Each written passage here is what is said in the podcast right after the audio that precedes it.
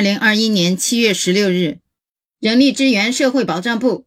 国家发展改革委、交通运输部、应急部、市场监管总局、国家医保局、最高人民法院、全国总工会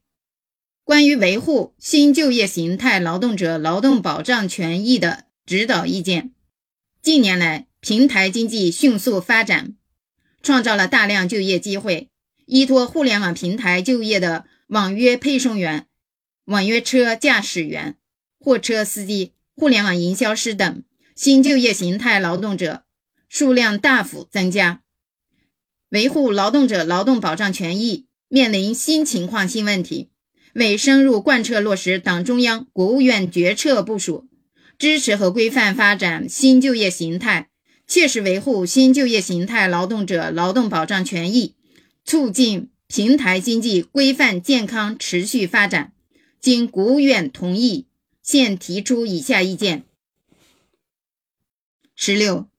保障新就业形态劳动者权益是稳定就业、改善民生、加强社会治理的重要内容。各地区要加强组织领导，强化责任落实，切实做好新就业形态劳动者权益保障各项工作。人力资源社会保障部、国家发展改革委、交通运输部、应急部。市场监管总局、国家医保局、最高人民法院、全国总工会等部门和单位要认真履行职责，